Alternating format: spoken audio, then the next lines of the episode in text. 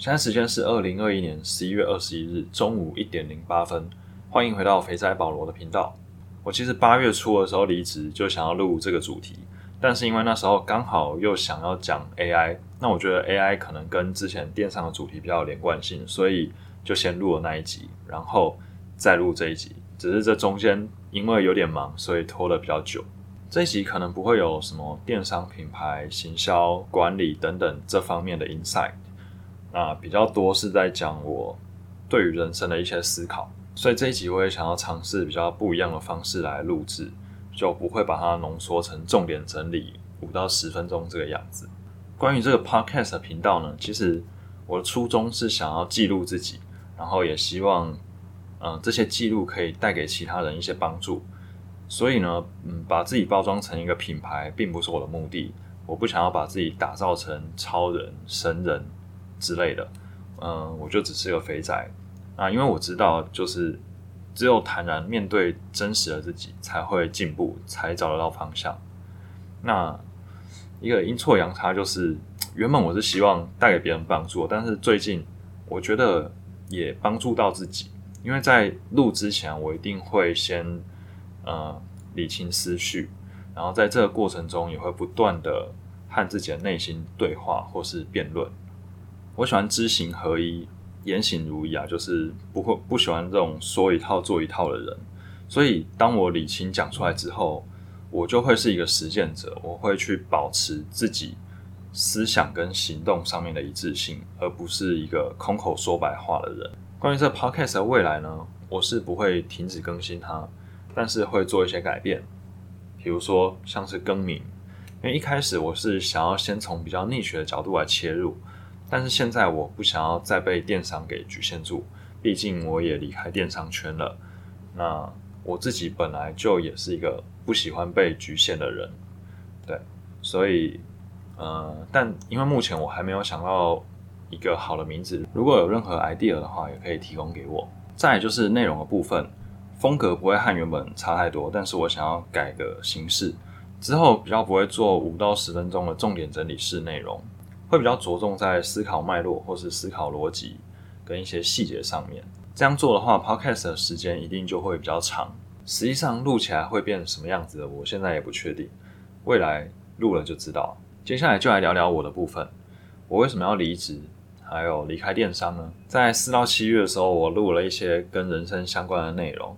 那就如同我前面所说，我会边录边想，边跟自己辩论或是讨论。也多亏了 COVID-19，让我重新思考了整件事情。呃，我觉得有一些自己的原则可能散落在生活里面，但是没有串起来。所以啊，刚开始内心对话的时候，会是东一片西一片，那不在同一个平面上的交战。尤其是在七月我生日的那阵子。挣扎了很久，内心各种对话，混乱到怀疑人生。因为这个生日我就三十五岁了，那我其实不是一一个会因为自己几岁就该做什么事情的人，只是我会觉得，我上一次的人生巅峰跟这一次，哎，这次根本就还没有到人生巅峰，就距离上一次人生巅峰有点久。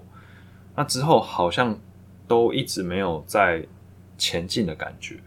这种感觉让我非常的不安，所以在我感到非常混乱不安的时候，我就努力的去回想，然后去整理，去想自己的灯塔是什么。灯塔就是中心思想，然后我就不断回想过去，呃，可能跟别人的谈论或是什么的，因为有一些价值观其实是在言行之间不经意透露出来的，但是你没有注意它，你就不会发现说这可能是一个你非常在意的价值观这样。那我的中心思想是什么呢？我相信八二法则，我也相信时间花在哪里，成就就在哪里。绝对没有什么叫做我全都要的，这是不可能的事情。那我真正想要的是什么呢？其实钱当然是会想要，可是，在钱的背后，一定是你想要用钱去 trade 什么东西。所以我想了想，我其实想要的是一个自由而且丰富精彩的人生。但为了要达到自由跟丰富精彩的人生，需要用金钱去做交换，并不是说丰富精彩的人生百分之百要用金钱去交换。就是有很多事情是金钱换不到的，但是有很多事情也是金钱才可以换到。比如说，我想要太空旅行，那光是这个太空旅行，它其实就要价不菲。这件事情，这个决定的火种，其实要追溯到去年，我给 Kelly 第一次刺青的时候。去年二月的时候，Kelly 去美国，我忘记去半个月还是一个月，去那边做客座的刺青师，所以我们就约三月的时候在刺青。然后那时候聊天的时候就聊到说，我非常羡慕他可以去美国玩这么久这样。然后他那时候只有很轻描淡写的一句话，就讲说你也可以啊。我当下心中的 OS 就是干最好是啦，我工作怎么可能让我请假一个月去美国玩？我根本没有那么多的休假，而且也不可能，就算有也不可能让我连休这么久吧。以前在外商的时候还有机会，那时候有请过。十六天还是二十天去跟家人去冰岛玩，但是台湾的企业蛮困难的，就是一种是不让你请，另外一种就是你还是要昂扣，还是要处理事情，那就等于是在剥夺你的假日。总之那时候的想法就是你说的很简单，但是对一般人来讲简直就是痴心妄想。不过 Kelly 的这句话包含了他的语调，完全就是烙印在我的心中，时不时就会想起来，而且也会希望自己可以达到这样的状态。人的心智有两种，一种是局限，一种是无限。所以当我去年听到的时候，其实那时候内线 OS 比较像是一种局限的心智。可是后来觉得不应该是用这种局限的心智，而是应该要用无限的心智，因为这样才有办法去创造更多的可能性，而不是一直嗯把自己限缩在自己已知的范围之内。关于离开电商这件事情，我觉得可以把它再拆成两个层次。第一个层次是 job 的层次，另外一个层次是 work 的层次。那我就先从 job 的层次来讲。在过去的一两年，尤其是最近这一年以内，我内心经常会出现 "What the fuck I'm doing" 的声音，而且是那种呃短时间内一直冒出这句话，就想说我现在到底在冲谈小不知道做这件事情的意义何在？我觉得那是一个非常接近 burnout 的状态。为什么会有这样的想法跟声音一直出现？主要是我觉得做了太多太多的事情，都是违反八十二十法则。简单的说，就是在浪费生命。再来就是我看到了各种天花板，包含了产业策略、资源分配的限制等等的。如果产业只局限在台湾的话，竞争只会越来越激烈，变少了人口。没有增加的薪资水平，有多少可支配所得可以分给电商？除非是新的服务，像是美食外送、生鲜外送，这些是从零到有，所以他们可以分到一些新的红利。两年前我提过游戏化，如今再搭配区块链化，就可以进入新的层次，可能变成 GameFi 之类。那可惜以前没有被采用，现在未来我觉得也是不可能。那如果跳槽呢？之前其实有一些 hunter 有介绍了一些 PM 的机会，但是如果是去年，我或许会想要跳，但是今年我开始仔细想自己到底喜不喜欢，因为我并没有想要成为大 PM 或是 CPO 的这种想法。当到这个位置的人一定是蛮厉害的，可是这么厉害的人，一年拿到的薪水了不起一百五两百，我觉得还是。要达到我的目标是很困难的。重点是到这个位置的时候，绝对是责任制，绝对是超级昂扣。光我之前当一个小小 PM 的时候，就已经一堆人在找我，何况当到 CPO，一定更多更多的人在找你，一定更不可能请假让你，尤其是长假，不可能让你请长假去做。刚才前面讲到，比如说出国一个月之类这种事情，所以我就认真的去想，我到底想要的是什么。我是不是真的想要，还是说这只是一个梦想而已？那么再想到更高一个层次，也就是 work，工作目的是什么？金钱真的很少，靠工作不会有多少钱。那主要还是想要累积经验和人脉，运用到未来可以赚钱的地方。每个人应该都想要财富自由啊，没有人不想。可是有多少人愿意付诸行动呢？甚至是停下脚步来仔细想一想，财富自由这件事情，这个目标。要如何达到？如果我想要财富自由，工作是一个正确的手段吗？显然不是，因为前面也讲嘛，工作获得的金钱真的很少。这里讲工作泛指帮别人工作，而不是帮自己工作。前面我讲到，我相信的一个硬道理就是：时间花在哪里，成就就在哪里。每件事做好都可以有成就，但是未必有同等的报酬。比如说清洁好了，你很会清洁，其实对社会的贡献也非常的大，但是你拿到的报酬可以有多少呢？再就是，我觉得市场的机会比职场还要多。在职场里面，每个人都是玩家。都玩着公司给的一套游戏规则，但是这个游戏规则是公司随时都可以改的。比如说遇到了疫情，大家又要共体时间，或是要放无薪假，不能调薪，或是你今年的 KPI 可能是定某一个专案，结果公司这个专案做到一半不想做了，那等于你今年的 KPI 就被公司报废掉了。但是市场不一样，虽然市场每天都在变动，可是市场的规则并不会太长的变动。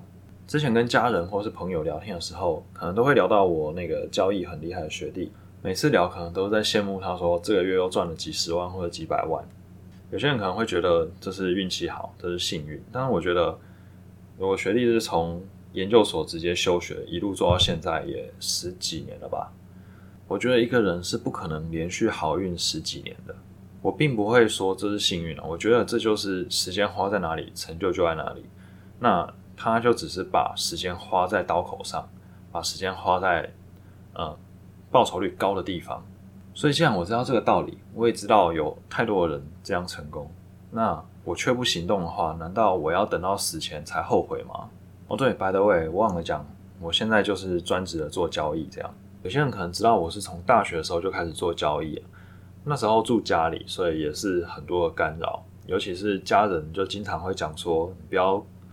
嗯，老是把自己关在房间里面，然后都在都在玩电脑，然后跟世界脱节这样。而且他们也不会觉得交易是正当的工作，就是他们觉得你一定要跟上班族一样朝九晚五才是正常的工作。然后如果你真的想要做交易的话，你应该要去做什么基金经理人之类的。那我觉得思想要转变是一件比较困难的事情，是非常不容易的。尤其是生长在我家是一个很保守的家庭。即使我很清楚的意识到这一点，但是从小被灌输的一些观念，三不五时可能就会跳出来。父母讲话的还有表情也会浮现，就有点像带状疱疹一样，永远不可能痊愈。那这是一个原罪，但是我觉得不应该让它成为借口，所以要更努力的去对抗。我是一个叛逆的人，但是如果我现在可以对年轻的我讲话的话，我会叫他再更叛逆一些。如果有人要我给大学生一句勉励的话，我一定是叫他们要再更叛逆一些。就是父母经常都不会是对的，因为他们活在他们以前的时代，然后他们会以为那样就是对的。但是现在已经差太多了。除非你觉得你的家人是有与时俱进的，就是他的观念是有随着时代在改变，然后他也有接收到呃新时代的一些知识跟认知。我我说的这些，并不是说他有看新闻、有看报纸就算了。新闻和报纸经常都是很粗浅，而且甚至带有错误的讯息，会误导人的。所以我觉得必须是要他们自己真的有去深入研究过，然后自己有自己一套想法，也有整个框架，这样才算是。但我觉得你要这样要求家人是蛮困难的，因为大部分的老人都没什么想要进步的欲望，他们是很容易满足于现状的。所以，与其求人不如求己，那就是自己多去研究这些新的趋势、新的东西。回到我做这个决策的当下，我思想有一个很重要的转变，那就是，呃，重点是资产，而资产不只是金钱，尤其不只是薪水。我会把金钱、时间、机会、生活、健康这些全部都当做是资产。如果这样子来做决策的话，其实就。容易很多，比如说我之前讲的，我并没有想要成为 CPO 啊，因为当一个 CPO 有什么意义呢？你的时间可能就完全没了，你的生活可能也没了，健康可能也去掉一半，然后金钱可能又比较多，大概就这样。可是这个金钱的多，并不足以去弥补其他的损失，所以当这样子 overall 的考量之后，就会觉得说，这绝对不会是我想要。可能，未来五年、十年想要达到的目标，完全不会是。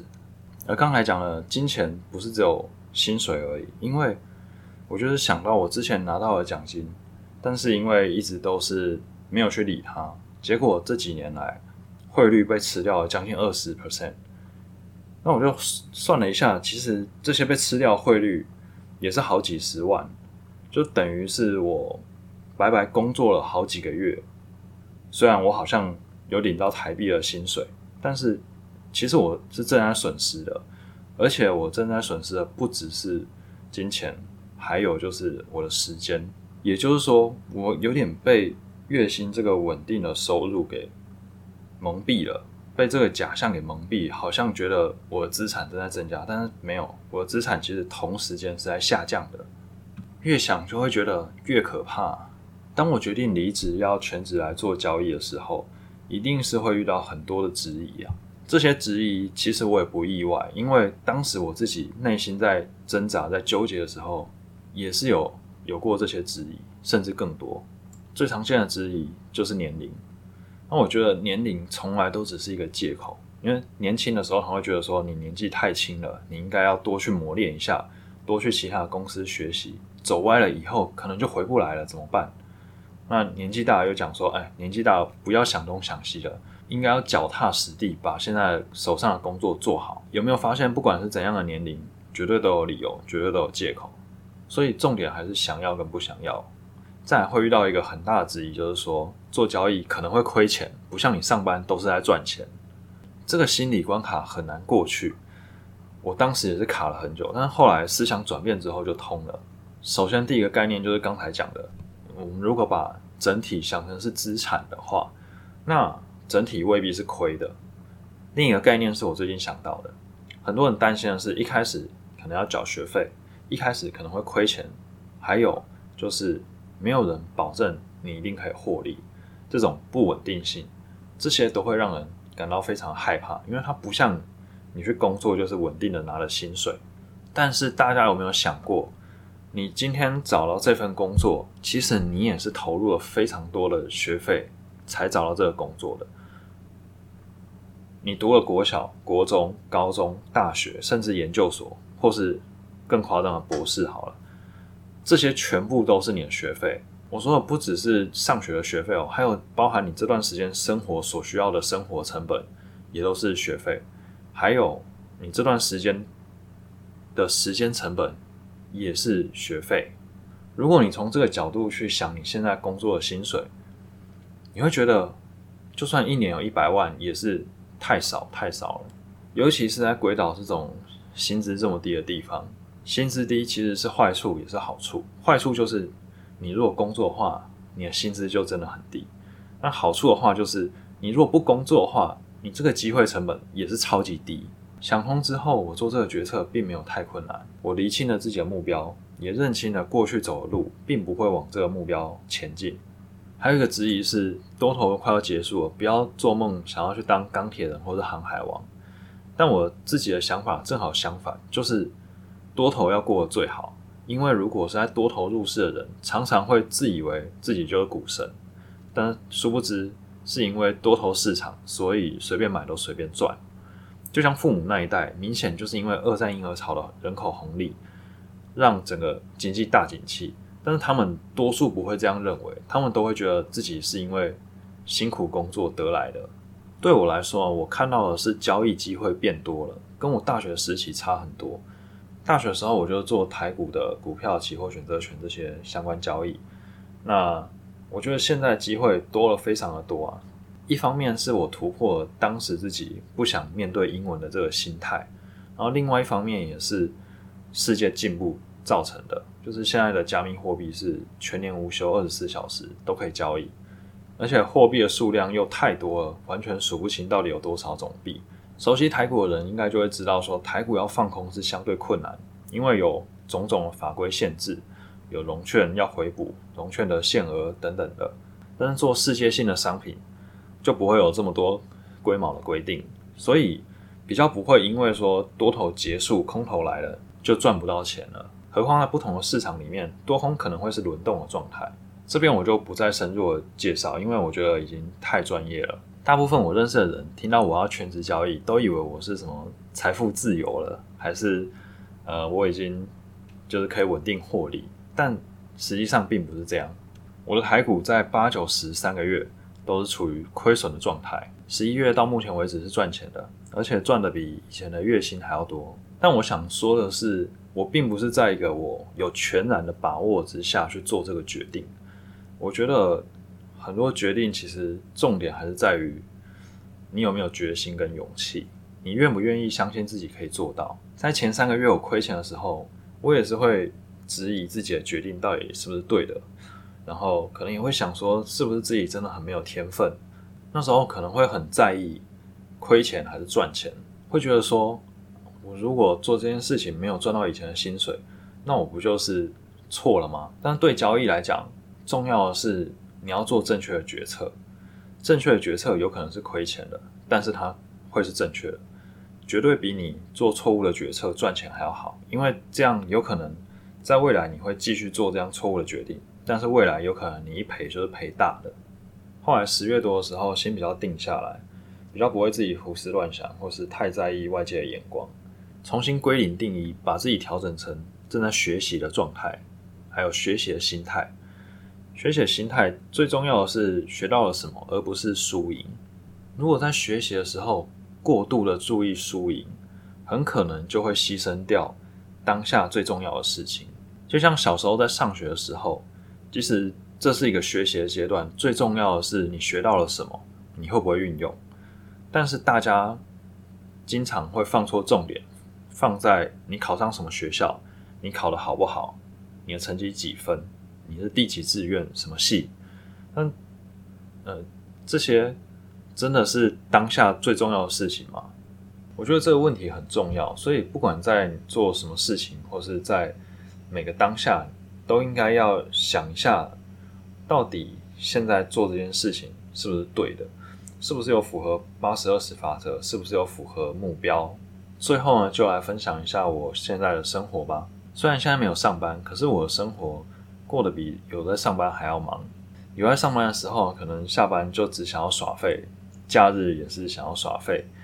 嗯，虽然虽然会读书或者做一些有生产力的事情，可是会觉得那种力度、那种密度都不太够。可能是因为有稳定的收入，所以对其他的事情也不会想太多。也没有太多的冲劲之类的。像每天的 routine 就是早上起来看盘，九点看到中午收盘，然后呃肚子饿的时候呢，就弄个麦片加豆浆来当做早餐加午餐。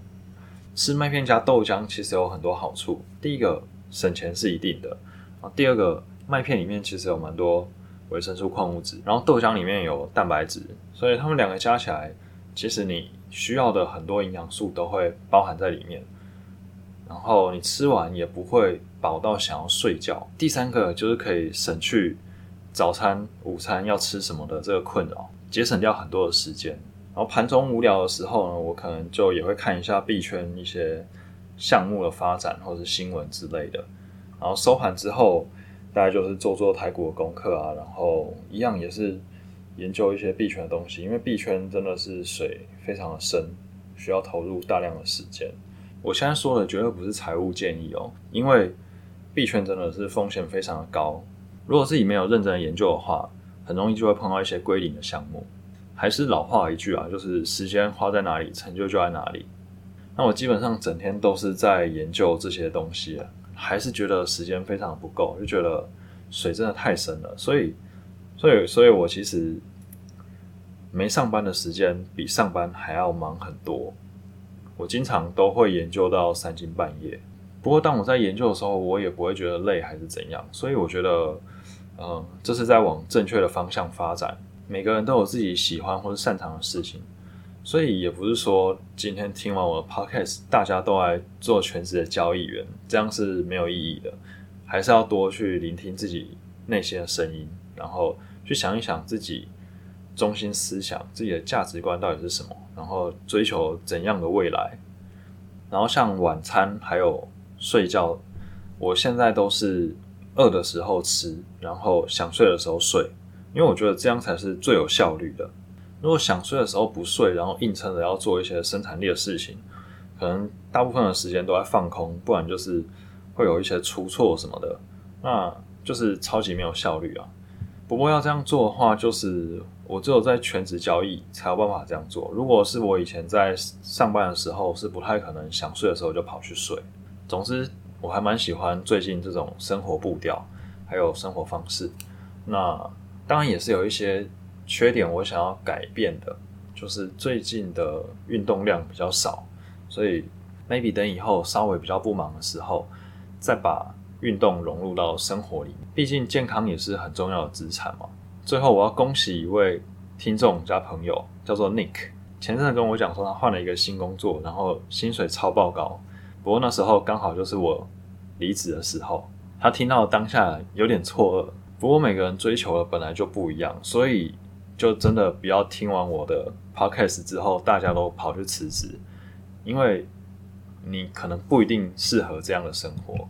或是你生活还有其他的牵绊之类的，然后不管刚才提到台股或是加密货币，全部都不是投资建议哦。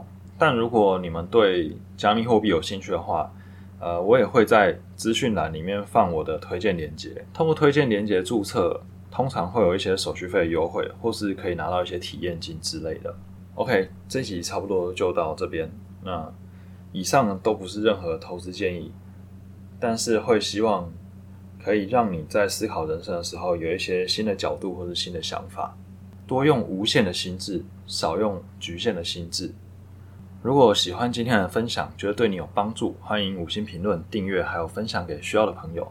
啊，有任何问题都欢迎和我讨论，还有分享，在 IG 或者 Facebook 搜寻“肥仔保罗”就可以找到我。我是保罗，我们下次见，拜拜。